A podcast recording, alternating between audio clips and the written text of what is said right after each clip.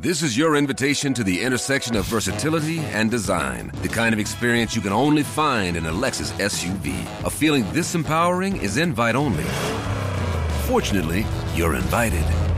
Experience the versatility of the complete line of Lexus SUVs and some of the best offers of the year on select models at the Invitation to Lexus sales event, now through April 1st. Experience amazing at your Lexus dealer.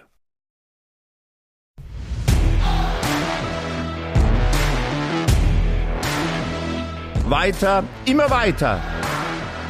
Der FC Bayern Podcast aus der Oberpfalz.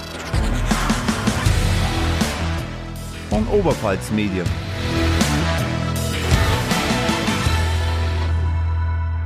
Ja, Servus in die Runde. Herzlich willkommen bei Weiter mal weiter, dem FC Bayern Podcast aus der Oberpfalz.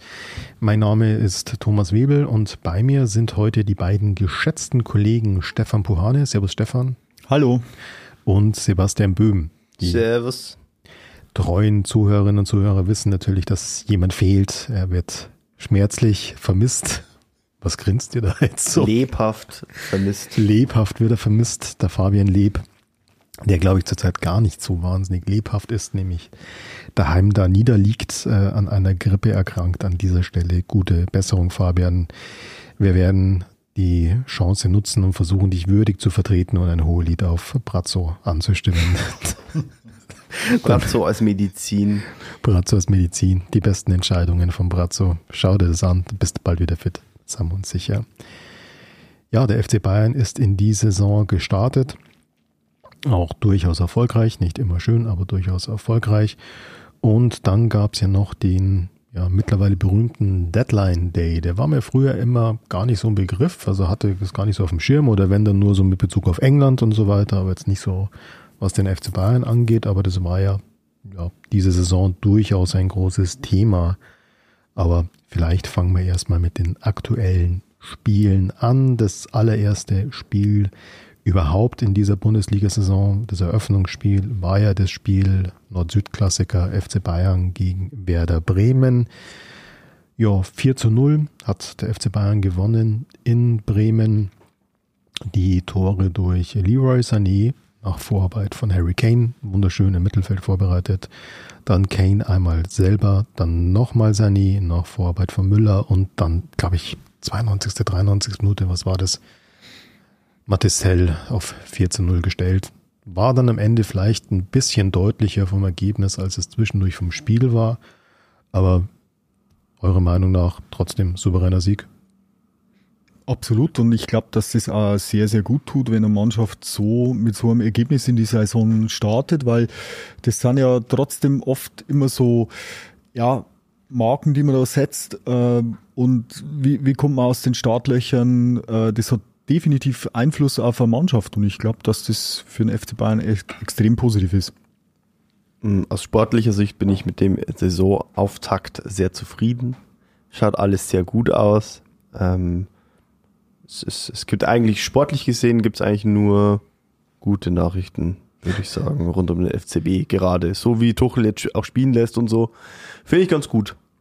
Wie schätzt du das ein? Was macht Tuchel anders als Nagelsmann?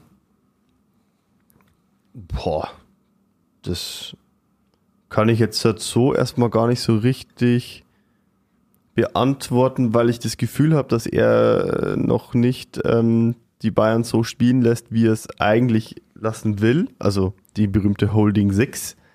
Ähm, den Wadelbeißer im defensiven Mittelfeld, der fehlt ja noch und so. Also man hat schon den Eindruck, er Natürlich ist er seine Aufgabe, er versucht das Beste aus der Mannschaft rauszuholen und äh, wenn er es wenn er's schafft, das Beste aus dieser Mannschaft rauszuholen, dann ist es eine absolute Weltklasse-Mannschaft. Aber er, glaube ich, kann sie noch nicht so spielen lassen, wie er will. Deswegen, glaube ich, kann man noch nicht endgültig über seine Spielweise oder sein Konzept sprechen, weil ja das halt noch nicht, da hat er noch nicht alle Bausteine zusammen. Aber an sich ist da, glaube ich, also so der große Unterschied äh, zum Nagelsmann-Spiel, weiß ich nicht. Habt ihr da was, ist euch da was aufgefallen? Also im, im Detail finde ich jetzt auch nicht, aber äh, ich habe mich ja in der Vergangenheit öfter als Nagelsmann-Fan geoutet, aber ich bin auch wirklich überzeugt und ich bin sehr, sehr froh, dass der Thomas Tuchel jetzt beim FC Bayern ist. Also ich finde für einen erstklassigen Typen, für einen erstklassigen Trainer. Und ich glaube, der Unterschied zwischen beiden ist jetzt äh, gar nicht mal so das Spieltaktische oder wie es die Mannschaft spielen lassen, sondern das Standing. Also ich habe den Eindruck, ähm, der Tuchel hat ja im Nagelsmann einfach diese Stationen in Paris und in London äh, voraus. Und ich glaube, dass er insgesamt vom kompletten Verein, von den Fans, von den Medien dadurch anders wahrgenommen wird als der Julian Nagelsmann. Julian Nagelsmann habe ich so den Eindruck gehabt, obwohl es ihm nicht gerecht worden ist, ähm, wurde immer so als ja Trainer Novize und ja hat er noch keinen großen Verein trainiert und er hat natürlich auch vielleicht den Fehler gemacht, dass er sich zu allen möglichen Themen geäußert hat, ähm, wo er oftmals dann ohne Kommentar hätte bleiben sollen. Mm, und da ist einfach der Thomas Tuchel, habe ich den Eindruck, erfahrener und auch manchmal ein bisschen geschickter, eben aufgrund seiner Erfahrung. Und ähm, das sind für mich so die die grundlegenden Unterschiede. Aber jetzt rein vom Fußballerischen her, also ich habe ja immer nur so ein bisschen, jetzt, wenn unser selbsternannter Fußballromantiker nicht da ist, dann nenne ich mich mal zum Fußballromantiker, aber ich habe so schon diese, diesen Wunsch in mir, dass, ähm, dass vielleicht der Nagelsmann irgendwann mal wieder zum FC Bayern zurückkehrt, wenn er noch ein paar andere Stationen hinter sich hat. Dann von Dortmund kommt er dann zu den Bayern. Genau. Ja gut, aber ich glaube, also verstehe schon, was du meinst. Ich sage mal so, ich glaube, wenn du die Champions League schon mal gewonnen hast, dann hast äh, als Trainer, als Cheftrainer. Also das, wenn, das ist schon ganz schön in der Vita.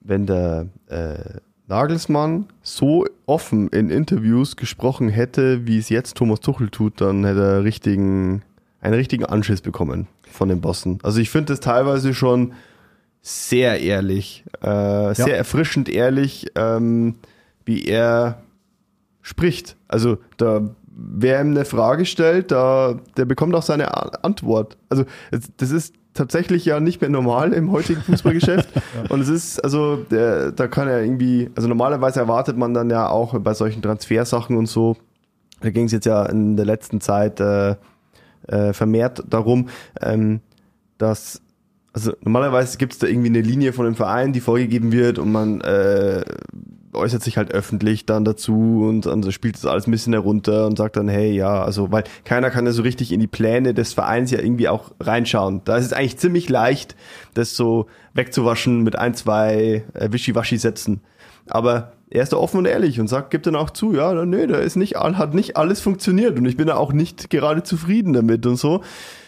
Nagelsmann hätte solche Sätze, glaube ich, nicht sagen können. Also schon können. Aber können hätte, schon. Die Reaktion wäre andere gewesen. Ja, da bin ich mir sicher. Ich, ich glaube aber, das hängt tatsächlich auch mit seinem, wie ich gerade schon gesagt habe, mit seinem Standing im Verein zusammen. Ja. Ich glaube, äh, der Nagelsmann, da war das so diese Geschichte, naja, den holen wir jetzt mal für Leipzig, der hat in Hoffenheim gut gearbeitet, hat in äh, Leipzig gut gearbeitet und wir geben dir jetzt mal eine Chance bei einem großen Verein. So. Den Tuchel wollten es allerdings haben. Der Tuchel hat sich schon etabliert als einer der besten Trainer, die momentan auf dem Markt sind. Und den wollten sie haben. Ich bin mittlerweile auch überzeugt, der Nagelsmann-Rauswurf war nicht, weil es unter dem Nagelsmann so schlecht gelaufen ist, sondern, also wenn der Tuchel nicht verfügbar gewesen wäre, dann wäre wahrscheinlich der Julian Nagelsmann weiterhin Bayern-Trainer geblieben und wahrscheinlich bis jetzt sogar noch. Das ist jetzt eine gewagte These, aber ich glaube, dass schon der Grund, dass der Tuchel greifbar war, äh, der Grund war, mhm. warum sie ihn geholt haben. Und nochmal, mit diesem Standing Champions League Gewinner, ähm, das sowohl in Paris als auch in Chelsea hervorragend äh, gemanagt, ähm, da hat ja ganz anderes Standing, gerade bei den Bossen. Und äh, dann kann er sich einfach auch mehr erlauben. Kann mal sagen, hey, ich brauche auch einen Sechser. Also ich habe keinen Sechser und ähm, ich, ich will unbedingt einen haben. Und dann, äh, er weiß ja, dass der Rummenigge und der Hönes ihn wollen und gut finden und ja. Ja, sie finden ihn gut und ähm, man muss ja sagen, der Saisonstart war ja, nachdem das letzte Saison am Ende dann doch sehr knapp war, alles in allem ja sehr erfolgreich. Ich meine, muss sich das mal überlegen, was sich bei Bayern letzte Saison getan hat. Irgendwie Kahn raus, Brazzo raus, ähm, Nagelsmann raus, äh, Turbulenzen und so weiter.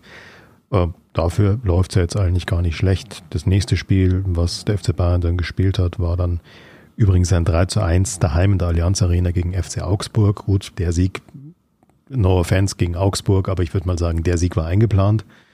Äh, daheim gegen Augsburg musste gewinnen. Erstmal ein Eigentor von Augsburg, dann Kane per Elfmeter. Höre und staune, obwohl Engländer kann er Elfmeter. Das ist doch mal schön. Und das äh, dritte Tor für FC Bayern dann auch wieder Kane. Also das war dann sein drittes Saisontor im zweiten Spiel. Ich würde sagen, dafür haben sie einen Kult. Und um das noch abzuschließen, dann das letzte Spiel am vergangenen Wochenende, das 2 zu 1 gegen Borussia Mönchengladbach in Mönchengladbach.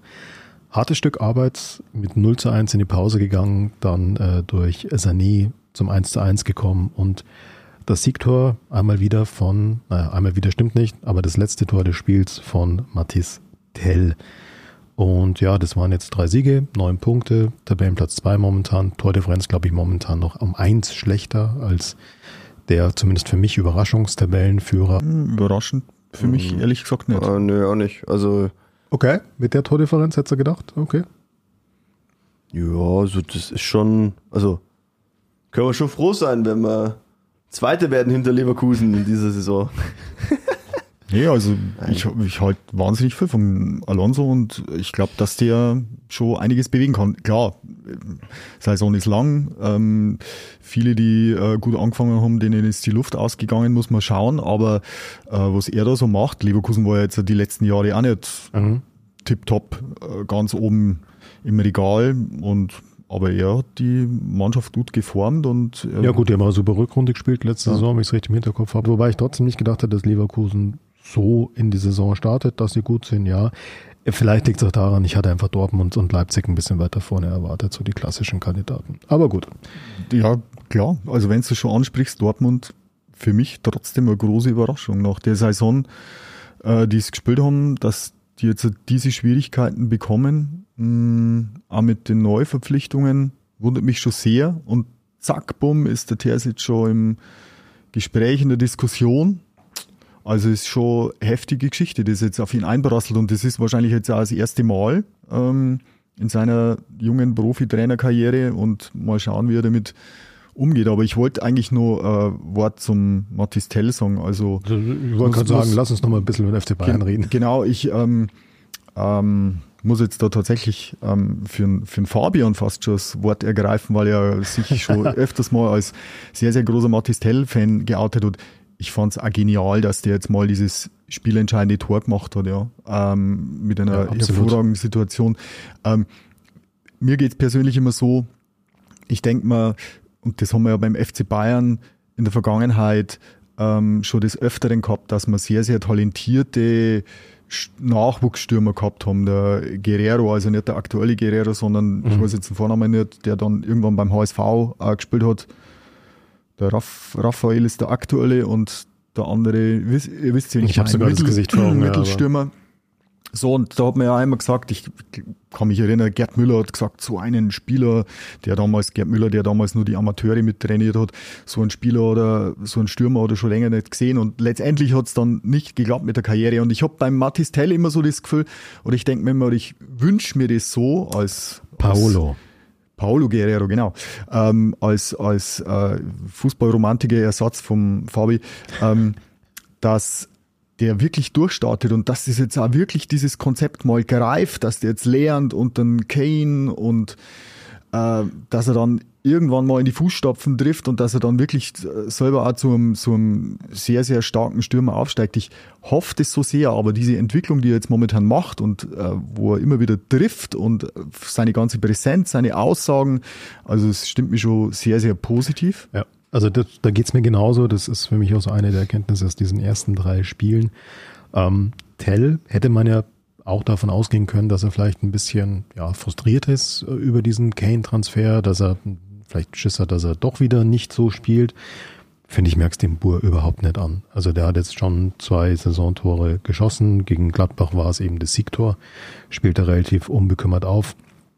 Ähm, ich fand sowieso klasse, dass ähm, Tuchel auch dann zum Beispiel gegen Gladbach waren ja am Ende äh, Schupo, Kane und Tell auf dem Platz. Also drei eigentlich gelernte Stürmer. Weiß nicht, wann es das beim FC Bayern zum letzten Mal gab. Wenn man jetzt mal Thomas Müller nicht als gelernten Stürmer heranzieht, äh, fand ich auch klasse.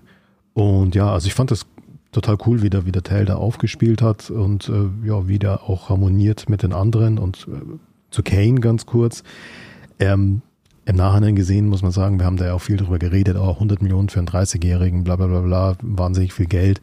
Ja, aber du siehst halt auch, das ist so ein kompletter Stürmer, der hat keine Aufwärmphase gebraucht. Ich meine, der war wie lange beim Verein vor dem ersten Spiel gegen Bremen? Das waren eher Tage als, als, als Wochen. Und der, ja, im ersten Spiel macht er gleich mal einen Assist und ein Tor und im zweiten Spiel dann gleich mal zwei Tore. Das ist ein kompletter Spieler, ein kompletter Stürmer, den kannst holen, der funktioniert. Und was ich vor allem klasse fand, war zumindest mein Eindruck, wie er auch mit dem Sané, Leroy Sané, harmoniert wie da das Zusammenspiel schon funktioniert. Ich meine, dafür, Zehn. ja, aber die spielen seit ein paar Tagen zusammen, ja. Also das, die, haben keine Erfahrung, die haben keine Geschichte zusammen und dann harmonieren die schon so gut.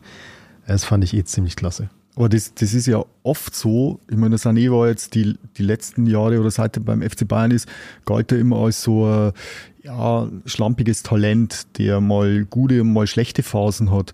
Aber es ist schon auch oft so, dass, dass wenn dann Spieler dazukommen, die, ja, die sich vielleicht einmal abseits vom Platz gut verstehen oder die halt einfach fußballerisch harmonieren, dass dann so einer wie der Sané aufblüht und das ist momentan der Fall und das also freut mich auch ungemein, weil er weil es steckt ja wahnsinnig viel Talent in ihm drin und er beweist es einmal wieder. Ähm, zum, zum Kane wollte ich nur ein Wort sagen. Also klar war, du hast es ja gerade schon gesagt, Tom, 100 Millionen, 30-Jähriger und so haben wir viel diskutiert drüber, aber jetzt, wo er da ist, ähm, ich bin auch großer Fan von ihm, muss ich ganz ehrlich sagen, und auch aus einem anderen Grund. Jetzt im Nachhinein, was man immer wieder liest, ich glaube, der Nagelsmann hat sich einmal geäußert dazu, war, war doch mal der Cristiano, Cristiano Ronaldo, der sich an alle möglichen Champions League-Teilnehmer angeboten hat, selber, damit er nur seine Saison unterkommt. Und der hat gesagt, das wäre der ideale Ersatz gewesen für einen Lewandowski. So, fußballerisch gebe ich ihm da vollkommen recht. Aber der hätte einfach, und das haben wir auch schon thematisiert, nicht in das Gefüge gepasst, in den Verein gepasst. Und der Harry Kane, ich habe mir das die, die letzten Tage, wie der Transfer dann über die Bühne gegangen ist, gedacht, der passt wie die Faust aufs Auge. Also nicht zum FC Hollywood, aber zum FC Bayern, weil er eben, ja, der war ja vorher sein Leben lang in Tottenham. Ja, das ist jetzt sein, sein, glaub, also mal die Ausleihen abgesehen, sein zweiter oder dritter Profiverein, wo er ist. Er ist er ist so ein demütig, demütiger Typ, also er ist so ein Anti-Superstar irgendwie. Der, ist, der hat keinerlei, oder zumindest das, was man halt mitbekommt, der hat keinerlei Allüren, er ist nett, er, er versucht sofort auch die Rolle des Leaders einzunehmen, ja, was man ja auch nicht oft hat. Also der braucht da keine äh, Eingewöhnungsphase und das ist, das ist schon klasse. Also da haben sie da haben's rein von der charakterlichen Auswahl her, haben sie, glaube ich, einen äh, Volltreffer gelandet. Ich sage immer, ähm, ich, also nichts gegen Tom, aber ich sage immer, wenn einer kein Tattoo hat, Fußballer wohlgemerkt, dann, dann ist er mir schon ein bisschen mehr sympathischer, weil das für mich einmal so eine gewisse Bodenhaftung ähm, dann auch demonstriert. Und ja, ich, ich finde ihn klasse. Ich fühle mich gemobbt. Aber Sebastian, noch äh, fachkundige Anmerkungen von dir? Ja, immer. Äh, also wo, ähm, ja, also, also, also er weiß gar nicht, wo er anfangen soll. Ähm, jetzt. Also, als du gerade die Tattoos angesprochen hast, haben wir gedacht, äh, Leroy Sané hat sich ja selber hinten auf dem Rücken tätowiert. Ist dann vielleicht das Gegenteil, aber also das wird wahrscheinlich schon so mit der Unterschiedsspieler in dieser Saison werden, weil der Tommy Tuchel, wie der Fabi Liebe immer sagt, ähm, hat es wohl geschafft, äh, jetzt, dass er wirklich sein Potenzial irgendwie ausschöpfen kann. Ja, und wenn ich da ganz kurz einhaken darf, der hat jetzt äh, wie viele Saisontore geschossen? Der steht bei drei. Der hätte viel mehr schießen können. Der hat gegen, gegen Augsburg einen Pfosten getroffen, nochmal einen Pfosten getroffen. Gegen Gladbach hat er schon einen brutalen Lattenknaller gehabt. Er schießt aber jetzt auch, ne? Also es war ja damals. Aber der hätte jetzt mit ein bisschen mehr Glück steht er jetzt schon bei vier, fünf, sechs Saisontoren. Ja, aber nicht nur die, die Tore, sondern auch das einfach, wie er, der, die kreiert ja das Spiel mit und ist auch wirklich ja. Äh, bei den 1 gegen 1 Situationen und so, ist, ist er ein Unterschiedsspieler jetzt, äh, bis jetzt auf jeden Fall in dieser Saison, was wir uns ja immer gewünscht haben. Und ich glaube auch eben, dass, ähm, ja, dass der große Unterschied überhaupt in dieser Saison jetzt sein könnte zur, zur vergangenen. Ähm, dass, also Thomas Tuchel muss es irgendwie schaffen, diese, diese ähm, pfeilschnellen Spieler ähm, ja, so in Form zu kriegen, dass sie halt die Unterschiede machen. Da meine ich einen Sané, da meine ich einen Gnabry, da meine ich einen Coman. Ja. So, wenn, das sind dann genau die Spieler, wenn die in Topform sind, die dann halt einfach auch die Spiele in der Champions League mitentscheiden, weil die äh, bringen dann eben die Assists äh, zu einem Kane, ja, und der vollendet dann und das ist, das muss er irgendwie schaffen, äh, weil ganz ehrlich, so ein Musiala, der funktioniert, der ist irgendwie, also obwohl er sehr jung ist, aber der funktioniert. So ein Müller funktioniert auch, da mache ich mir irgendwie wenig Sorgen. So ein Kane funktioniert auch, aber wenn eben dann Coman, Gnabry und äh, Sané dann auch noch funktionieren, dann ist es schon bockstark. Absolut. Ich mache mir aber, ich weiß nicht, wie es euch geht, um Thomas Müller machen wir ein bisschen Sorgen. Ähm, als, als der letzte Bayern-Trainer äh, da war, der so am Müller seinem Status gekratzt hat, ähm, dann hat es geendet damit, dass er entlassen worden ist. Ähm, ja. Aber Müller spielt doch eigentlich eine ähm, ganz gute Rolle zurzeit, ja. also sowohl als, ein, als Integrator, als äh, ja schon, aber, aber, auch auf dem Platz durchaus als Vorbereiter. Ja, ja, schon. Also ja klar, also wie er eingewechselt worden ist, jetzt er ist glaube ich zweimal eingewechselt worden, einmal von Anfang an. Aber ich glaube, dass der Anspruch von Müller halt einfach ist, dass er immer von Anfang an spielt und ich, ja, also ich halte es da schon ein bisschen mhm. mit Louis van Gaal. Ähm, Müller muss immer spielen, also auch im fortgeschrittenen Alter. Ich die Frage ist aber, ob Müller selber mittlerweile das so sieht. Also mein ja. Eindruck von außen ist, dass es eine neue Rolle, wo er auch vielleicht sogar noch ein Stück mehr Richtung Führungsspieler geht. Er war ja auch der Chefintegrator vom Harry Kane, ja, mhm. dass er diese Rolle gut annimmt, ist zumindest mein Eindruck von außen. Ja, ist auch mein Eindruck. Ähm, ich glaube, dass der ziemlich realistisch jetzt äh, an die Sache rangeht und weiß, das klappt alles auch irgendwie nur, dass er dann auch nochmal bei der Nationalmannschaft so richtig einen Platz findet beim nächsten Turnier und so, dass da, wenn das dann beim Bayern, wenn da gute Stimmung ist, wenn er das irgendwie auch akzeptiert und so. Ähm, aber ich glaube, dass er nicht auf so wenig Spiele kommen wird in dieser Saison. Also ich habe mir auch gedacht, also er hat, äh, ich glaube, am allerersten Saisonspiel war es so, dass er dann reingekommen hat er schon ziemlich gut harmoniert. Ja, mit, das, äh, das äh, 3-0 vom Sané hat er vorbereitet. Mit Harry Kane auch und so vor Sowieso. allem. Ähm, also, und der Müller bringt halt dann immer noch so diese extra, ja, verrückte Note halt ins Bayern-Spiel, was es halt unberechenbar macht. Und deswegen finde ich, muss Müller eigentlich fast schon immer spielen, weil er halt in diesem, äh, weiß ich nicht, also ich finde, er, er durchbricht halt manchmal so diesen Konzept Fußball so ein bisschen, ja. äh, was dann so ein bisschen die Überraschungsmomente bringt im Spiel. Ähm, deswegen wäre es meine Wunschvorstellung eigentlich, Musiala, Müller und Kane irgendwie zusammen vorne als Trio. Ähm, ich weiß, es ist dann irgendwie schwierig, dass man dann die Fallschnellen außen und dann Doppelsex, es wird dann irgendwann gehen ja die Leute aus, das ist mir schon völlig klar. Ich spiel mal ohne Torhüter, komm, braucht die Ja, weiß ich nicht, aber das wäre so irgendwie mein, meine Wunschvorstellung Vorstellung, die da vorne als Trio und dann haben wir noch zwei Pfeilschnelle über außen und dann kann man da hinten, weiß ich nicht, wie viel dann noch bleiben, da spielen wir halt Fünferkette oder was weiß ich.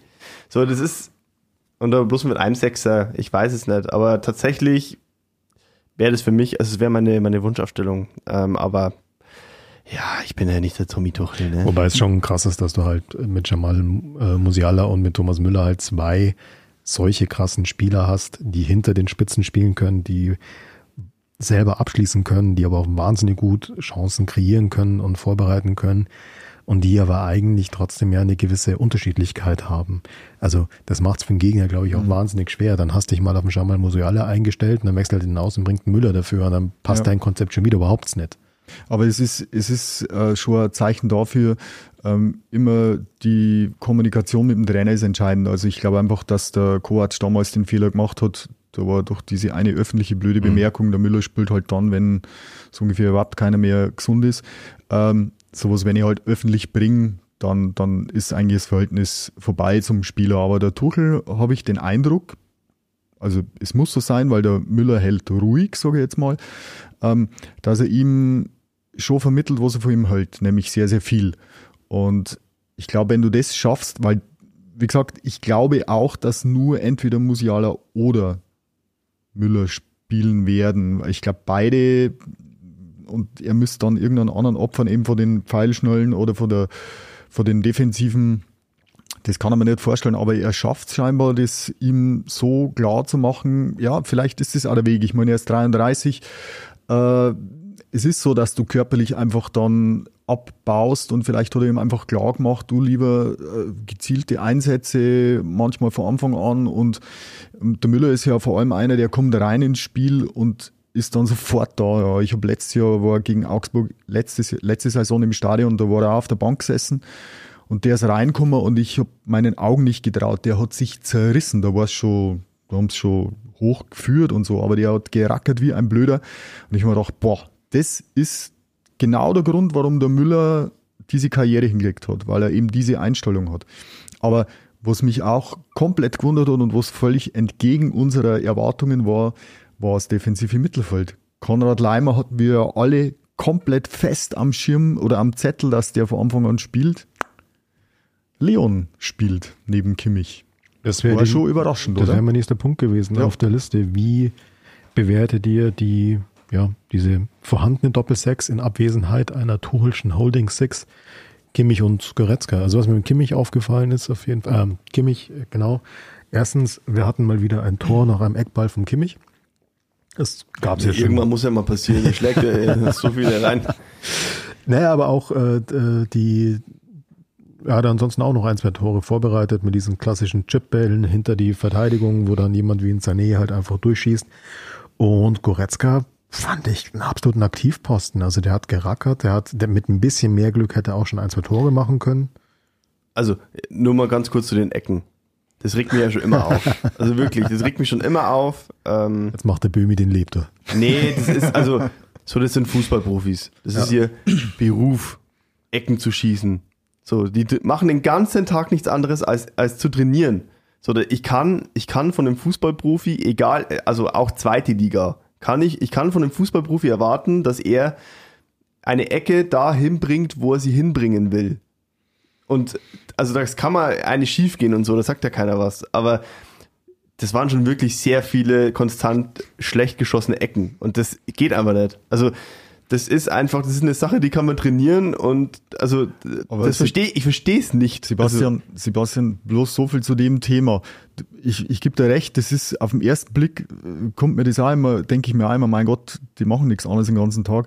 Aber wenn ich mir die Tatsache anschaue, dass in der Nationalmannschaft zum Beispiel auch schon äh, großes Manko ist, Standardsituationen, und dass die jetzt seit zwei Jahren, seit der Flick da ist, einen extra Standard, einen extra Trainer für Standardsituationen sich dazugeholt haben ja und sich trotzdem nichts ändert, zeigt mir das dann schon, dass es scheinbar nicht an der Qualität der Spieler liegt, sondern ja, keine Ahnung. Also früher hast du halt einfach einen, einen Horst Rubesch, äh, Jüngere, ja. das war Mittelstürmer, HSV, groß, kopfballstark, ähm, gehabt. Und das war nach dem Krieg, glaube ich, da, oder? Money, Money Karls, Money Banane, ich Tor. Das war sein, sein Spruch und der hat halt seine Birne da hingehalten. Aber du hast halt solche außergewöhnlichen Kopfballspieler. Ähm, der Füllkrug kann ein bisschen hinkratzen, hast du halt ja, heutzutage nicht. Aber das meine ich gar nicht damit. Das meine ich nicht. Also Standards sind wahnsinnig komplexe Sachen. Das verstehe ich. Da ist auch, äh, also da ist ja auch einfach eine, meistens eine Mann gegen Mann Verteidigung da und so. Das ist wahnsinnig komplex, wahnsinnig schwierig. Also, dass man da irgendwie äh, Trainer holt, die das irgendwie, die da was einstudieren und das ist alles gut, alles richtig vor allem. Aber es geht darum, dass die Grundvoraussetzung ist, dass solche komplexen Varianten und so überhaupt funktionieren, ist, dass der Ball nicht zu kurz reingeschlagen wird. So, man muss einfach von dem Bundesliga-Profi und auch von einem Drittligaspieler muss man erwarten, dass der den Ball äh, in eine gewisse Höhe in den Strafraum rein, reinspielt, ja, mit einer gewissen Schärfe, so dass solche Situationen überhaupt entstehen können. Und das ist äh, Joshua Kimmich wiederholt nicht gelungen. Und das ist, und das macht mich wahnsinnig, weil ich mir denke, hey, das ist, das muss ich einfach von einem Fußballprofi erwarten. Dass ein Ball mit einer richtigen Länge, mit einer richtigen Schärfe, mit einer richtigen Höhe freistehend. Also es ist kein, er ist nicht unter Druck, dass er das schafft, den da reinzuspielen. Stefan, so. Stefan, was ins Tier geht, ich vermisse Fabian gerade gar nicht mehr. Ich, das hat mich jetzt, das hat mich aber, das musste jetzt, einfach einmal raus. Sebastian ist gebrieft worden. Ja, das ja, musste okay. einfach, das ja, musste also, mal raus. Gut, aber jetzt kommen wir wieder zum, äh, zum Positiven. Kommen wir mal zum äh, Bratzo, was ist das? ja, finde ich, fand ich eigentlich immer ganz gut. Ja, okay, ist er doch nicht gebrieft worden. ja, bleiben wir kurz an Kimmich. Wie gesagt, 2 zu 1 gegen Gladbach. Das war ein Kopfball nach einer Kimmich-Ecke. Die Ecke kam gut. Vielleicht haben sie es ja trainiert, vielleicht haben sie es äh, geübt, äh, vielleicht hat es wieder einen etwas anderen Stellenwert, ich weiß es nicht. Ja, aber genau die Situation. Äh, alles konzentriert sich auf den Kane, der steht direkt vorm Tell. Ja, Kane lässt durch oder der Ball kommt, kommt nicht geht hin. durch, kommt nicht hin. Und der Tell nutzt die Situation. Vorher hast du es halt einfach nicht gehabt. Ich meine, ich glaube schon, dass die gegnerischen Mannschaften jetzt extrem fixiert sind, gerade im 16er auf dem Harry Kane. Also ja klar, den würde, würde ich jetzt als, als Trainer auch machen, würde sagen, hey, gibt den anderen natürlich wieder mehr Raum, gell? Genau. Und auf die Kante. Natürlich. Kim, die Kante. Kim, die Kante. Kim, die Kante. Ähm, aber nochmal zurück zur ursprünglichen Frage. Kimmich und Goretzka. Wie schätzt ihr die Leistung der beiden ein in Abwesenheit einer Holding Six? Ja, es sind super inter, äh, international anerkannte, völlig zu Recht anerkannte defensive Mittelfeldspieler. Kann man froh sein, dass wir sie haben. Ähm, sind mal besser in Form, mal schlechter in Form, aber funktionieren, finde ich, eigentlich immer ganz gut. Ähm, ja, also, und wenn er, ja, und wenn er einen Wadelbeißer haben will, so einen richtigen Sechser, wenn, wenn sie das Profil nicht ganz erfüllen, was er sich da wünscht, dann ist es sein gutes Recht als Trainer, dann muss er halt jemanden holen, so. Da werden wir später nochmal drüber sprechen. Ähm, alles okay. Also, aber es sind äh, super Mittelfeldspieler. Ob man sie jetzt als Achter bezeichnet, als Sechser, als, weiß ich nicht, ob der Kimmich jetzt vielleicht ein besserer Außenverteidiger wäre. Kann sein, dass er auch einen super guten Außenverteidiger spielt. Ähm, vielleicht ist er auch ähm, auf der Außenverteidigung äh, besser aufgehoben als im defensiven Mittelfeld. Kann man drüber streiten, aber es sind zwei super Fußballer, die äh, ja ich bin froh, als, also als, als Fan, sage ich jetzt mal gesprochen, bin ich froh, dass, ich, dass sie bei Bayern spielen.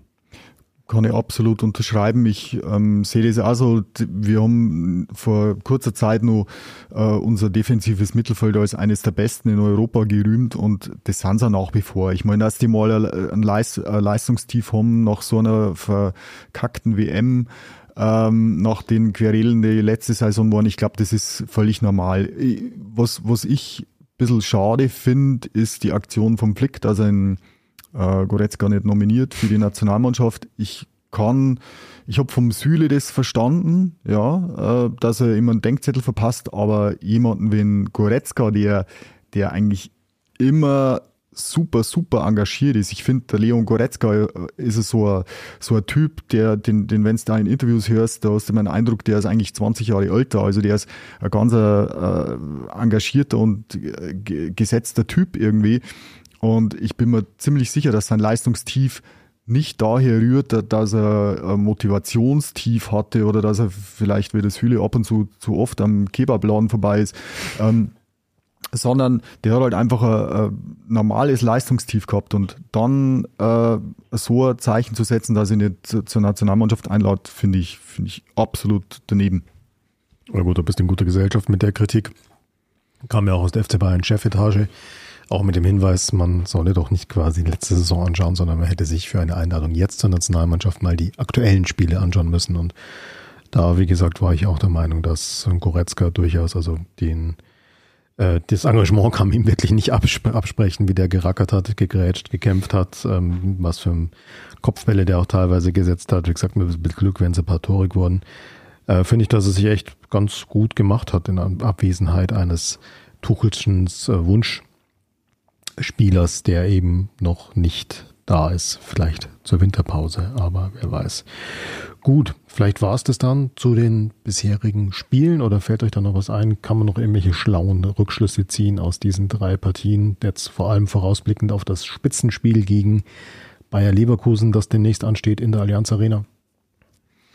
Also ich glaube, dass ähm, gerade was die Situation auf der rechten Seite betrifft, nachdem jetzt äh, das Stanisic weg ist, ja ähm, dass wahrscheinlich die, wir haben, ich habe ja gerade gesagt, verwunderlich, dass der Leimer jetzt nicht von Anfang an gespielt und ich glaube, dass der Leimer oder dass der Tuchel den Leimer mehr so für die rechte Seite auch mit als, ja, ich bin mir nicht sicher, ob Backup für einen Masrui oder vielleicht sogar, dass er am Masrui vorbeizieht.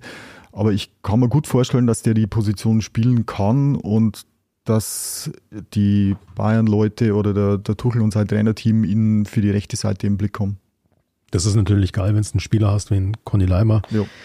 der A, sehr flexibel einsetzbar ist und der B, wenn du ihn hinterher fragst, ja, so hast dann im defensiven Mittelfeld spielt, sondern rechts außen und er sagt dann, ja, aber ist doch geil zu spielen. Ist doch geil auf dem Platz zu stehen. Genau. Ist mir dann am Ende auch egal, wo ich dann spiele. Und der da wirklich seine Leistung bringt. Ich meine, das ist ja das, was du eigentlich als Trainer haben willst, denke ich.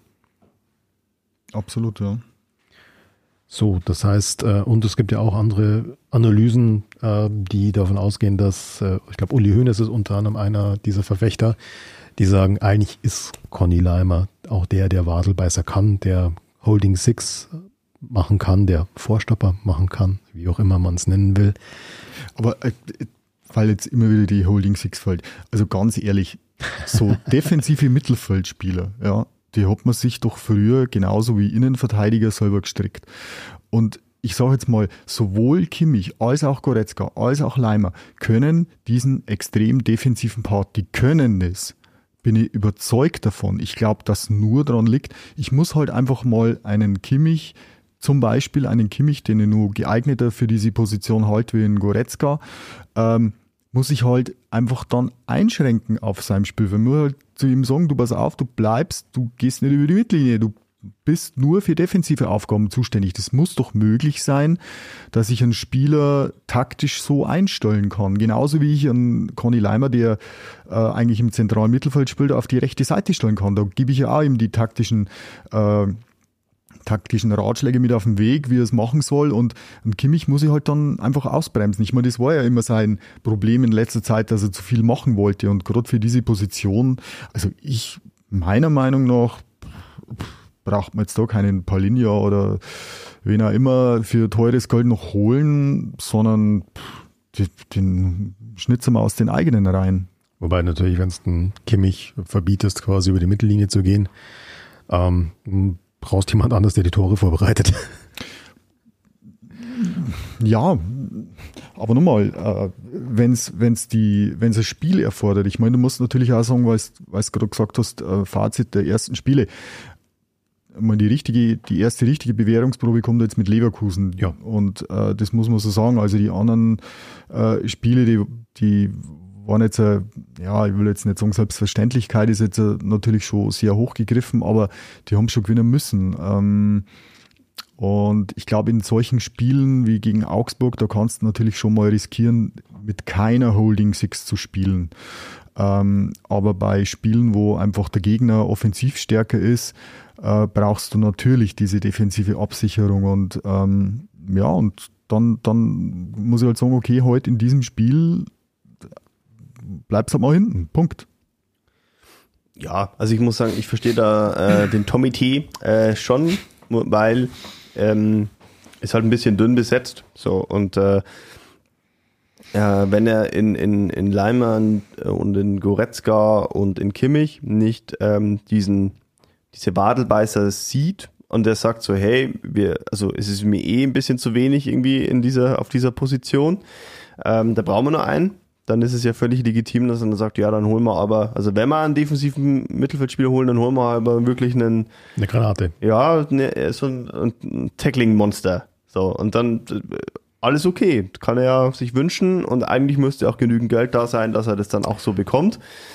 Ähm, war halt alles ein bisschen kurzfristig, da können wir ja wahrscheinlich später nochmal drüber reden. Und äh, ja, verstehe ich, weil also wenn jetzt ähm, Leimer auf der Außenverteidigerposition gebraucht wird, was ja auch nicht so geplant war, dann äh, gibt es tatsächlich nur die zwei und dann vielleicht noch den äh, Herrn Guerrero, wenn er dann irgendwie, aber es ist ja, also der ist ja wirklich, da sind wir uns wahrscheinlich einig, kein Holding-Six-Spieler. ähm, ja, er, fehlt schon, also ein, zwei Spieler fehlen, würde ich sagen. Ähm, auf jeden Fall. Und ja, bin gespannt, wie es, wie es kompensiert. Gut, da sind wir jetzt schon mittendrin in dieser ganzen Transfer-Thematik, in diesem ganzen Deadline-Day-Fiasko. Schauen wir vielleicht zuerst ganz kurz auf das, was geklappt hat, auf die letzten Transfers, die funktioniert haben im FC Bayern. Das war dann tatsächlich Harry Kane. Ähm, ich habe mir die Zahlen nochmal rausgeschrieben. Auf Flight Radar haben zwischenzeitlich 68.000 Menschen das Flugzeug verfolgt, das von London Stansted nach Oberpfaffenhofen geflogen ist, der Learjet oder was auch immer das war. 68.000 Menschen schauen, ob er jetzt tatsächlich kommt. Das fand ich, fand ich irre. Und dann standen die Fans ja am, am Flughafen in Oberpfaffenhofen und haben sie überall, überall schon empfangen. Ähm, war ein Riesending, war eine Riesen-Euphorie. Gefühlt für mich ist das jetzt aber schon ewig her, weil es sich für mich momentan so anfühlt, ja klar, spielt Kane bei Bayern, logisch, so, schon so völlig Selbstverständnis, äh, selbstverständlich. Aber das hat dann noch funktioniert. Und ähm, ja, dann noch ein, ein Transfer auf der Torhüterposition. Daniel Perez von Maccabi Tel Aviv. Ähm, ich bin ganz ehrlich, mir hat er bis dato eher nichts gesagt. Nee, mir nicht.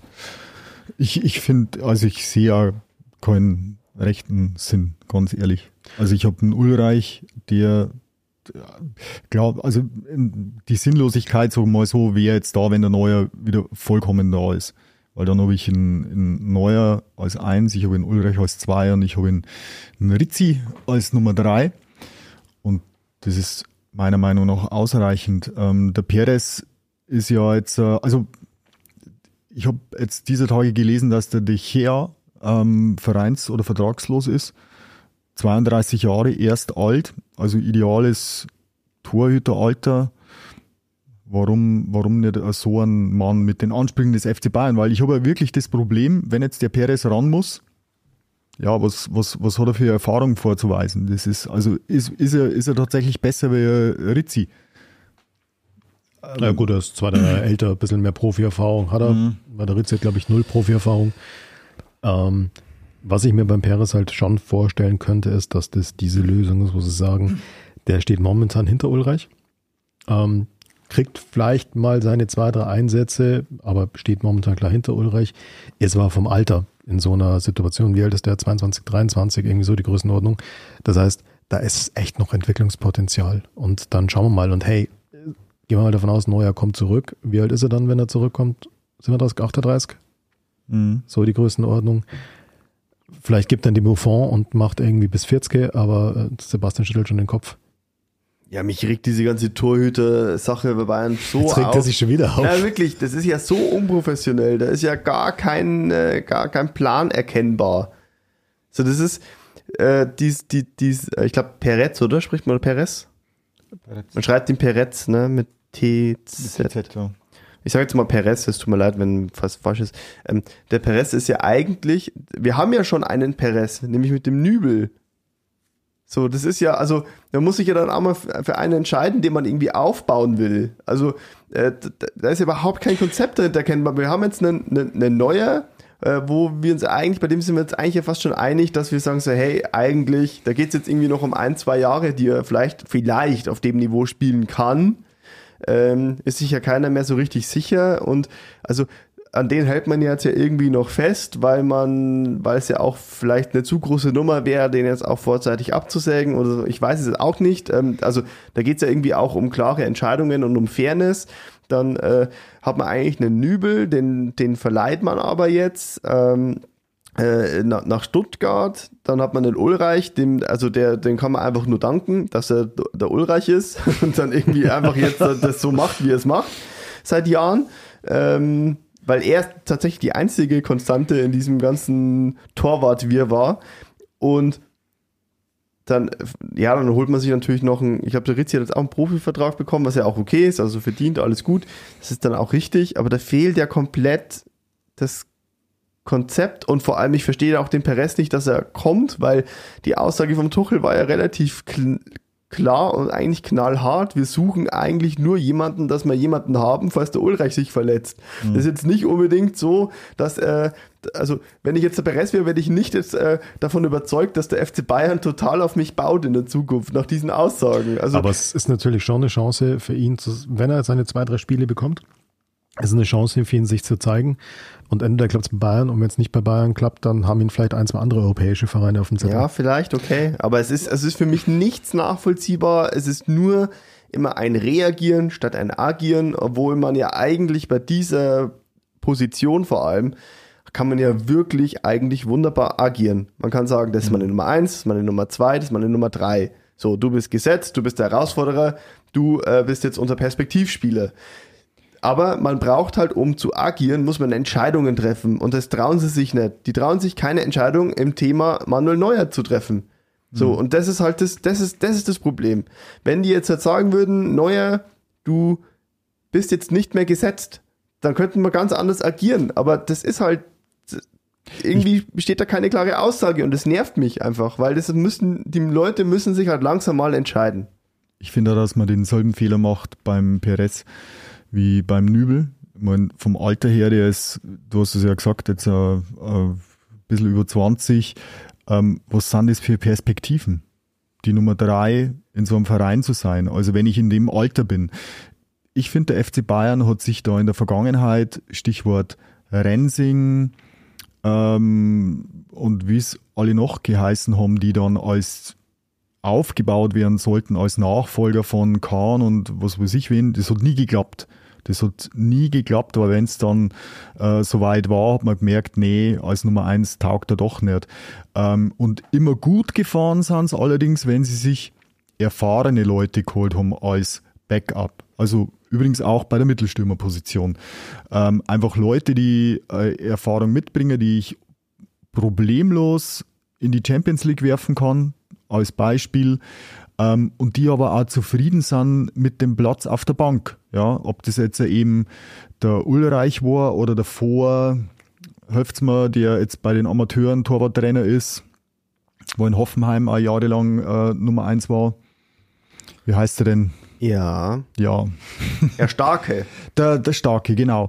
Ähm, da war es ja im Prinzip dasselbe, ja. Der Starke ist gekommen, hat genau gewusst, war damals auch schon jenseits der 30, hat genau gewusst, ich mache jetzt noch ein paar Jahre. Den hast du aber ins kalte Wasser schmeißen können, weil du gewusst hast, der bringt die Leistung. Genauso wie der Ulreich jetzt. Perez hast du wieder genau die Situation, der braucht Spiele, um sich zu entwickeln. Aber die kriegt er nicht.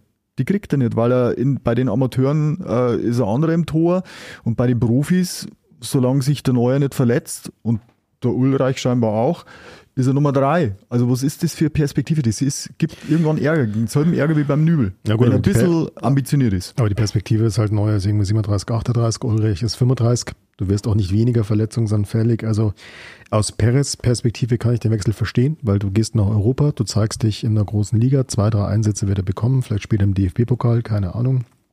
Ähm, Neuer bin ich nach wie vor nicht überzeugt, dass der wirklich auf dem Niveau langfristig zurückkommen kann, weil ich sage mal so, solche schweren Verletzungen zu überstehen, wird nicht leichter, wenn du im vorgerückten Alter bist. Zwei von uns wissen das, du noch nicht, Sebastian. ähm, aber ihr wisst, was ich meine. Also aus Perez-Perspektive verstehe ich den Wechsel, aus Vereinssicht. Ja, muss ich aber auch sagen, hole mir, glaube ich, lieber eine talentierte Nummer zwei mit Potenzial, statt jetzt irgendwie einen, der irgendwie schon einen Anspruch hat. Also wenn ich komme, dann bin ich aber Nummer eins. Das, äh, ich bin ein großer Fan davon, Ulreich momentan machen zu lassen. Aber ich bin gespannt. Ich gehe tatsächlich davon aus, dass Perez zumindest ein bisschen Einsatzzeiten bekommen wird. Jetzt nicht die ganz große Masse natürlich.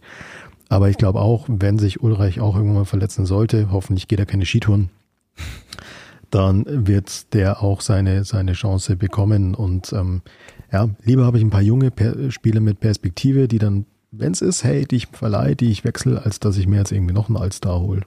Aber auf, Ja. auf, auf solchen Positionen, also ich finde immer, wenn, wenn du, wenn du einen Mittelstürmer hast, wie es zum Beispiel der Lewandowski war, also wie, wie es der Kane jetzt ist, wenn du einen Torhüter hast, wie ein Manuel Neuer, der, der wirklich äh, einer der Besten der Welt ist, wenn nicht sogar der Beste, ähm, oder zumindest war, dann ist immer gefährlich, ambitionierte junge Spieler als Backup zu holen. Ich meine, vom, vom Tell ist was anderes. Der ist nur so jung, dass er dass er das selber erkannt hat, dass er noch lernen will, ja. Aber wenn ich jetzt so mal einen, einen 22, 23-Jährigen äh, mir hole, der versauert mir auf der Bank und der wird unzufrieden. Und das ist sowohl bei dieser Torhüterposition als auch äh, bei der Stürmerposition. Wir haben vor, vor Jahren ja mal die Situation gehabt, dass man mit einem Miro Klose und äh, mit einem einem, äh, Italiener Tor Schrauber Jubel Luca Toni. Luca Toni äh, zwei zwei tiptop Mittelstürmer hatten, ja, und dann haben sie einen Lukas Podolski dazu geholt. Und dann waren abwechselnd der Klose oder Podolski auf der Bank gesessen. Das ist kacke und das geht nicht gut auf Dauer. Und so sehe ich das bei diesen Positionen in der aktuellen Situation genauso. Der Perez wird auf, der wird nicht glücklich werden beim FC Bayern und ich glaube auch nicht, dass er Einsatzzeiten kriegt. Glaube ich nicht. Das, da, das Wenn- würde ich Ja. mal abwarten. Also mal ganz kurz nochmal, wo ich bei euch bin. Das ist äh, das Thema Entscheidung in Sachen Manuel Neuer, dass das ein großes Problem ist, dass das nach wie vor schwelt, man, dass man sich nicht traut, eine klare Nummer eins zu holen, weil man hat ja noch den laut Uli H. vom Tegernsee weltbesten Torhüter in seinen eigenen Reihen. Ähm, ja, aber entweder brauche ich die Entscheidung, ja, ist es, und alles andere ist nur eine klare Nummer zwei, oder ich brauche die Entscheidung, nee, sorry, Manu, ähm, große Verdienste, aber du bist es nicht mehr, wir holen eine andere Nummer eins. Die Entscheidung trauen sie sich nicht momentan. Und das ist natürlich ein Problem, da bin ich tatsächlich bei euch. Also äh, ich habe sowieso, also leider hat mir dieser Deadline Day nochmal gezeigt, also dass, dass diese, also früher hatte ich immer das Gefühl, äh, beim FC Bayern gibt's gibt's genaue Pläne äh, bei Transfers. Ähm, die haben dann auch öfters mal einen aus dem Hut aus dem Hut gezaubert, wo, wo keiner damit irgendwie gerechnet hat. So. So ein Sadio Mané. Ja, nee, ganz, äh, noch ein bisschen früher, also so, vielleicht so vor fünf, sechs Jahren. Da war dann, da war immer, da, da war immer Ruhe, da hat keiner irgendwas berichtet und da wusste man, okay, jetzt kommt dann Und irgendwann so ein- plötzlich holen sie einen Robben, der bei Boba, der bei, Ja, bei, bei so Real Kracher. unzufrieden war, und dann kommt plötzlich Genau. so ein Kracher. Genau. Und äh, da war aber immer irgendwie, also man konnte ihnen immer ein gewisses Konzept unterstellen, finde ich so. Also man konnte immer sagen so, hey, da, die machen sich, die, die haben Plan, die haben einen Plan und gehen nach diesem Plan vor. Also sie agieren und reagieren nicht. Und Edzard äh, hat man aber immer mehr das Gefühl, nicht bloß auf der Torhüterposition, dass sie dann noch auf das noch schnell reagieren und auf das noch schnell reagieren und dann klappt's nicht, weil halt dann keine Zeit mehr da ist oder weil halt dann, äh, ja, dann ähm, Fußballvereine in England, die, die früher vielleicht wahrscheinlich äh, äh, dankbare Verhandelspart Verhandlungspartner gewesen wären, die haben halt jetzt auch äh, durch die ganze Kohle ein anderes Selbstbewusstsein und Selbstverständnis. Da, die, die kriegt man halt dann die Spieler nicht mehr gleich. Die sagen so, nö, du, wenn wir keinen Ersatz kriegen, dann kommt der halt nicht zu euch. So, und das sind irgendwie habe ich das Gefühl, es sind, die sind da noch nicht endgültig irgendwie angekommen in dieser neuen Fußballwelt, in dieser neuen Transferpolitikwelt und ähm, äh, also das ist ja, ist ja Wahnsinn. Also, dass da, dass die einen Stanisic abgeben und einen Pavard abgeben. Also ich, ich verstehe es nicht und nicht mal die Spieler verstehen es. Also wenn man die Stanisic-Aussagen sich hört, die selbst die sind überrascht. So, was macht ihr denn? Ja, gut, aber ich Ja. gehe, wenn ihr, wenn, ich will ja spielen bei Leverkusen. Ich finde So, das, ich finde, das beste Beispiel ist aber tatsächlich das mit Pavard.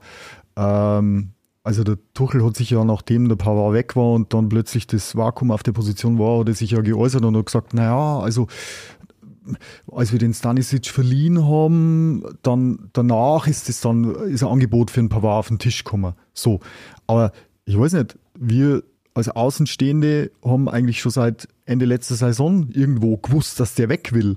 Also der hat ja das zigmal geäußert und ähm, ich habe immer so den Eindruck gehabt, ähm, ich meine, Pavard ist ein erstklassiger Spieler, dass das da irgendwann einmal noch ein Angebot auf den Tisch flattert, das war mir eigentlich klar. Und wenn der Spieler so, sogar selber sagt, er will weg, dann mal da vorsichtiger agieren, indem der andere Spieler abgibt und das sind Stanisic da abgegeben Ja. haben. Oder eben auch schon vorher mit der Torhüterposition in Jan Sommer ähm, und Tag darauf kommt dann die Meldung, ah, der Neue wird jetzt doch nicht gesund. Ähm, das war auch schon total crazy irgendwie. Und auch, ich kann auch nicht nachvollziehen, ganz ehrlich, wenn sie jetzt herkommen und sagen, äh, wir brauchen die Holding 6 oder wir haben im Mittelfeld zu wenig, da ist ja ein Grafenberg-Verkauf. So, Richtig. äh, egal wie unzufrieden er ist, aber er hat äh, verdammt nochmal einen Vertrag beim FC Bayern, dann hätte er den halt erfüllen müssen. Oder genauso, dass ich einen Ibrahimovic verleih oder einen Paul Wanner verleih.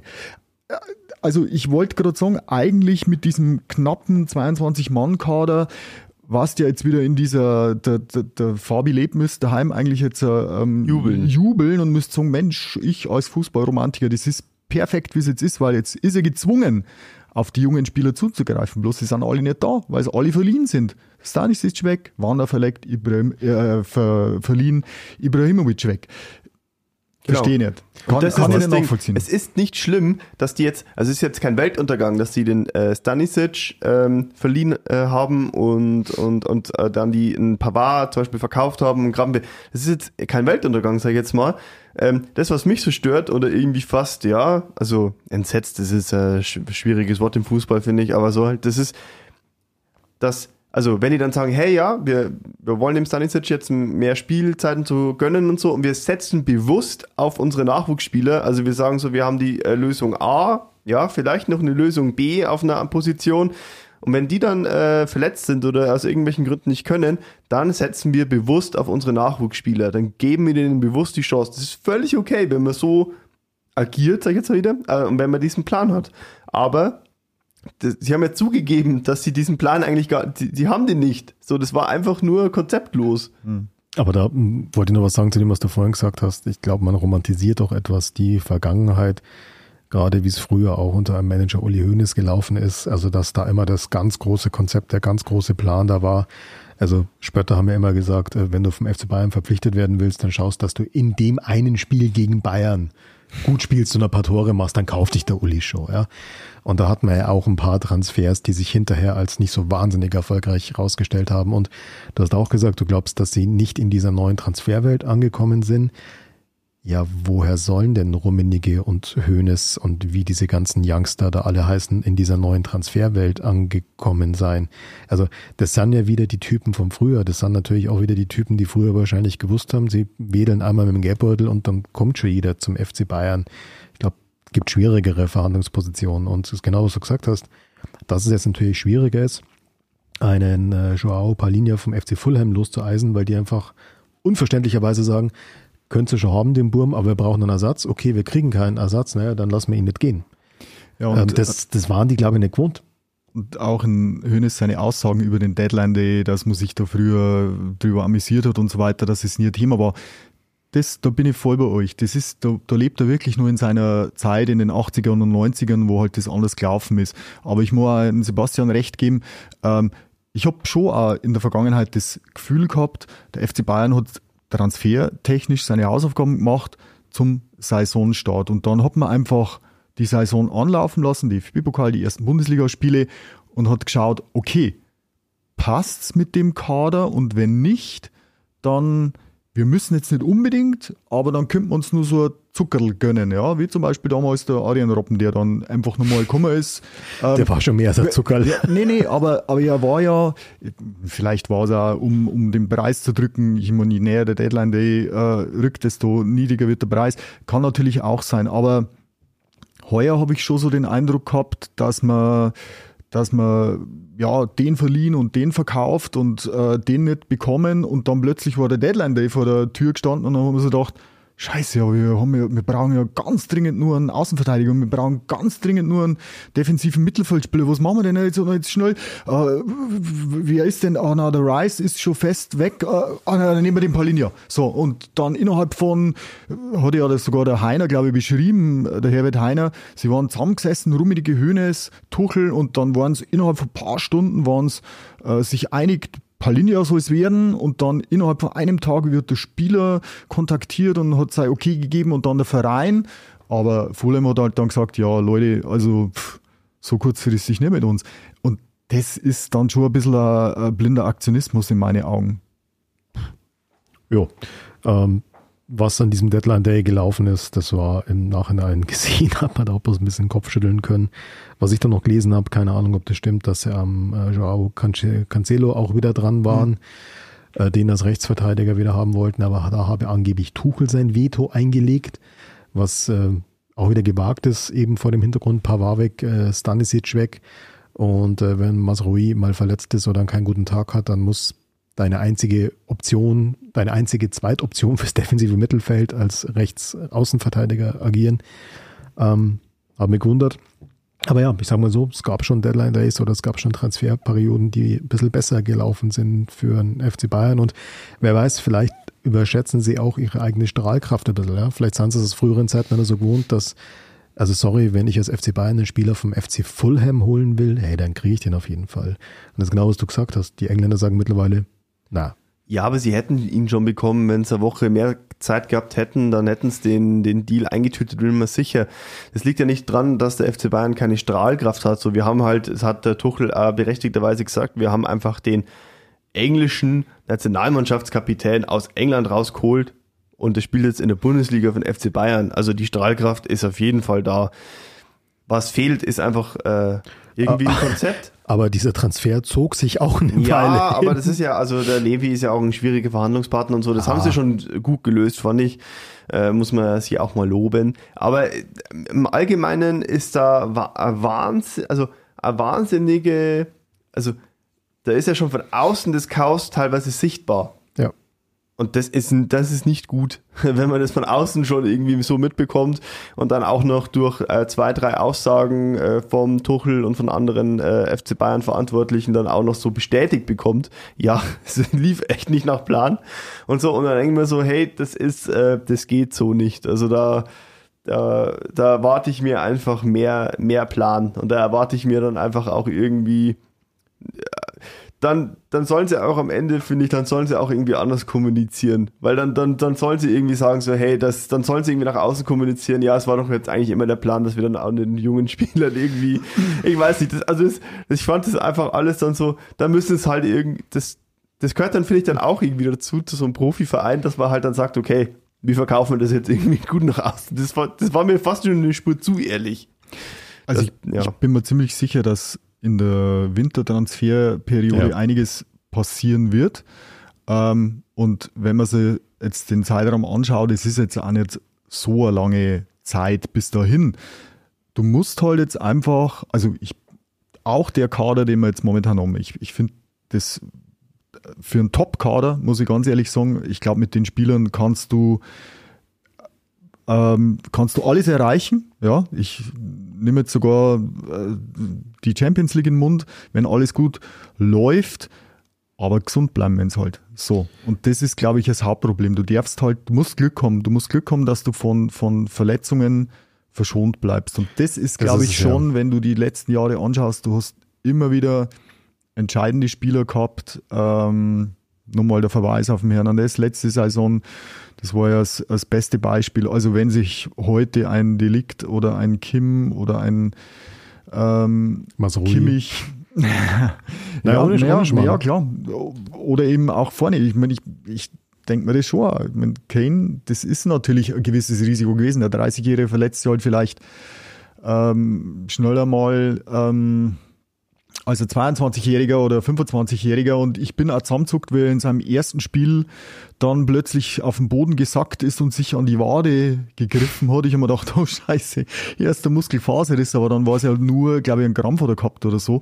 Aber du zuckst natürlich dann schon zusammen und denkst, oh Gott, jetzt stell dir mal das vor, der, der reißt sich die Bänder oder er reißt sich irgendeine Muskelfaser und fällt mal für vier Wochen locker und lässt Gut, sich aber aus. das hast, glaube ich, immer, dass du so, also Kane würde ich mal ein bisschen ausnehmen, weil ich glaube, du hast immer und in vielen Mannschaften diese, ja, mehr oder minder überragenden Spieler, wenn die ausfallen, dann hast du Probleme. Ich meine, das war auch immer so, wenn Lewandowski sich verletzt hat, dann haben sie der Offensive ein Problem gehabt, egal wie gut die anderen waren. Es ist immer, immer Risiko. Auch vor allem in dieser Mittelsturm, ähm, Mittelstürmerposition erkennt man ja auch an dem Einkauf von Leverkusen, also Boni, Boniface, glaube ich, spricht man aus, ist ähm, ja äh, also eine Granate, aber hat auch schon zwei Kreuzbandrisse hinter sich. Okay. Ähm, und äh, ist natürlich, also wenn man, man weiß ja wahrscheinlich, was dann ist, wenn der dritte kommt. So irgendwann ist halt vorbei.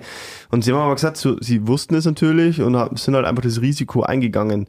Ähm, was auch zeigt, dass der Markt da äh, begrenzt ist und dass man dann Definitiv. irgendwann auch gewisse äh, Risiko, ein gewisses Risiko eingehen muss. Ähm, und das ist dann bei einem Kane, der nicht als verletzungsanfällig gilt, dann glaube ich, äh, ist es schon ganz gut kalkuliert so. Bestes Beispiel für mich Real Madrid, ähm, die ja da ein Vakuum gehabt haben oder immer noch haben auf der Mittelstürmerposition, ähm, die aber jetzt das Glück haben, dass der Bellingham plötzlich aus seiner angestammten Position im, im Mittelfeld ähm, offensiv so eingeschlagen hat und da ein Tor nach dem anderen schießt. Aber die haben definitiv, also warum haben die keinen Benzema-Nachfolger geholt? Ja, Sebastian, bin ich bei dir, weil es keinen gibt, weil keiner auf dem Markt ist, der, der für diese Position bei so einem Verein in Frage kommt. Gut, aber dann wieder ganz kurz zurück zum FC Bayern. Ganz kurz aber bloß. Ganz kurz aber bloß. Ähm, abschließend so ein bisschen. äh, Ich bin jetzt auch nicht ganz, ganz traurig über diesen Deadline Day, weil auch einen schönen Kommentar im Kicker dazu gelesen. Letzten Endes ähm, ja, zwingt es den Verein auch ein bisschen dazu, vielleicht auch mal ein bisschen umzudenken, ein bisschen kreativer zu sein, einfach nicht immer einen Geldbeutel aufzumachen, vielleicht auch mal ein bisschen ähm, auf den Nachwuchs zu setzen. Ich meine, im Profikader ist ein Spieler wie Tarek Buchmann, ein 18-Jähriger, der Innenverteidigung spielen kann. Wer weiß, vielleicht kann man mit dem auch noch ein bisschen was anderes mal anstellen. Ähm, dennoch ist vor allem mein Eindruck momentan, jetzt lass mal ein bisschen Verletzungszeit kommen, gerade was die Defensive auf, auf, äh, angeht, wären ein, zwei Leute mehr, gerade variable Leute, schon noch, schon noch wünschenswert gewesen, weil ja, Innenverteidigung geht vielleicht noch einigermaßen. Da hast du einen Delicht, da hast du einen Kim, da hast du einen Upamecano und eben eigentlich Tarek Buchmann. Dann wird's aber auch schon dünn, oder? Habe jemand vergessen? Nein. Ähm, links Guerrero ist verletzt. Ansonsten hast du einen Davis. Gut, wenn er gesund ist, spielt er sowieso. Und rechts hast du halt Masroi, der plötzlich der Stammspieler ist. Und ähm, ja, dann hättest du noch eigentlich, was man, wie man vergisst, Bunazar. Den haben sie ja auch noch als rechten Verteidiger. Ja, aber der ist ja also kurz vor, glaube ich, den Amateuren trainieren. Ja. Also es ist äh, tatsächlich, glaube ich, äh, also Und aber dann hast du ansonsten als einzigen Rechtsverteidiger hast dann tatsächlich noch einen Conny Leimer, der halt einfach mal da hinten alles spielt. Äh, was machst du jetzt, wenn sich im defensive Mittelfeld einer verletzt? Also Ja. ich finde, das ist so eine Defensive, ist es, ist es ein wenig dünn. Also ich glaube, da, wenn sie noch wo nachlegen müssen, dann ist es da. Also In der Winterpause halt. weil du es angesprochen hast, Bonassar, mich wundert's, ich meine, er ist immerhin amtierender Afrikameister, mich wundert's, dass kein Bayern der schafft, das Potenzial, das ja in diesem Spieler vorhanden ist, rauszukitzeln. Kann ich, kann ich nicht ganz nachvollziehen, wenn ich den im Kader hab und wenn er nicht weg will und wenn kein Angebot kommt, dann mache ich doch das Beste draus. Okay, vielleicht tut's andere Gründe. Ähm, ja, aber ansonsten, klar, du musst improvisieren. Ich, ich kann, könnt euch erinnern an, ich glaube, die zweite Saison unter dem Guardiola bei Bayern, da hat der Kimmich als, als 18-Jähriger ständig Innenverteidiger gespielt. Kimmich ist jetzt auch nicht der Größte von der Körpergröße her, aber der hat dann umfunktioniert. Warum? Weil ihm reihenweise die Innenverteidiger ausgefallen sind. Also ja gut, der Pep Guardiola wollte ja auch neuer im Mittelfeld spielen lassen. Also der ist halt auch ein bisschen verrückt. Nee, nee, aber das war ja nicht, der hat ja nicht den Kimmich. Lewandowski, Manndecker, ganz klar. Der hat ihn ja nicht Innenverteidiger spielen lassen, weil er und hat irgendeinen anderen auf die Bank gesetzt, sondern weil er Verletzungssorgen hatte. Ich meine, es ist natürlich immer so diese Schwierigkeit. Nimmst einen zu viel in den Kader mit dazu. Ich meine, haben wir ja jetzt in jüngster Vergangenheit auch gehabt. Ryan Grafenberg, der halt einfach den Sprung nicht schafft. Und der, wir haben es das letzte Mal gesagt, ja, einige Länderspiele auf dem Buckel hat, der ambitioniert ist, der auch nicht mehr alle Jüngste ist, also ist er schon, aber nicht 18 oder 17 oder so, der versauert dir dann auf der Bank. Und das ist natürlich das Problem, wenn du, wenn du zu viele Leute für eine Position oder für zwei Positionen hast. Und das ist eine, ist eine ganz äh, schwierige Kiste, da das richtige, einen richtigen Spagat hinzubekommen. Ja, da denke ich, sind wir uns einig. Das heißt, wir sind gespannt, was noch so in der, ja, in der Winterpause, in der nächsten Transferperiode passiert. Würde mich jetzt nicht wundern, wenn dann doch wieder ein Jet äh, aus England Richtung, Richtung München, Richtung Oberpfaffenhofen fliegt. Vielleicht verfolgen wir nicht 68.000 Leute, wenn Paulin ja drin hockt. Aber würde mir nicht überraschen, weil ich meine, der wollte ja angeblich kommen. Der war ja angeblich schon voll fein damit. Ist ja auch London, oder? Ja, ist ja London. Das ist doch eigentlich alles London da drüben, oder? Kommt der, kommt der dann auch noch aus, aus London geflogen? Ist das London oder Manchester, oder?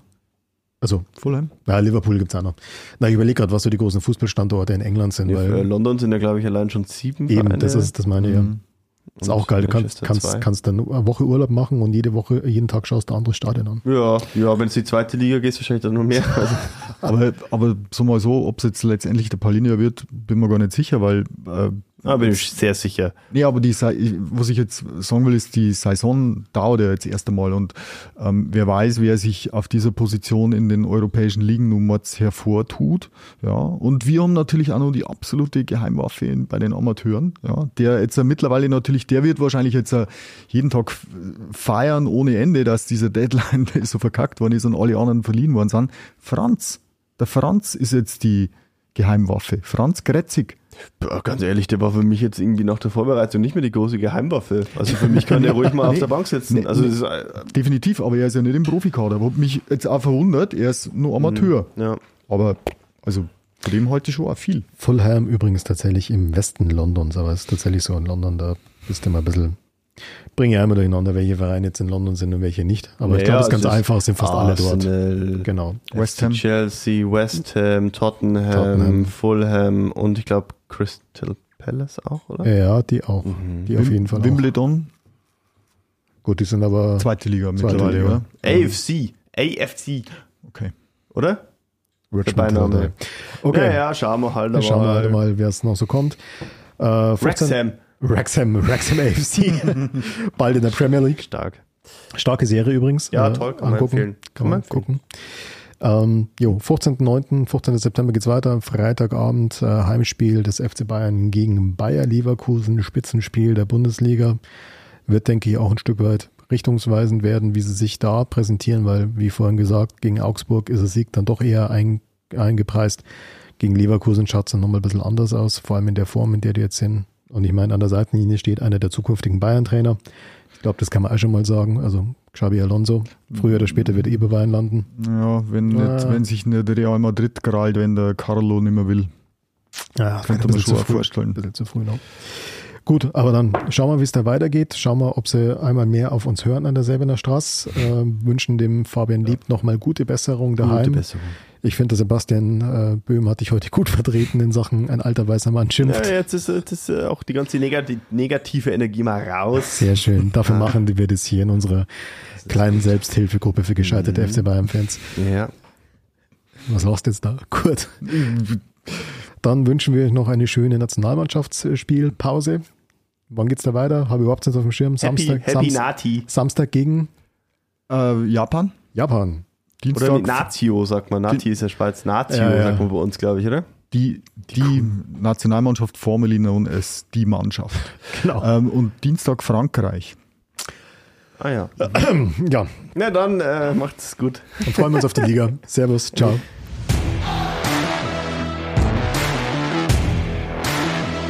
Weiter, immer weiter. Der FC Bayern Podcast aus der Oberpfalz. Von Oberpfalz Medien.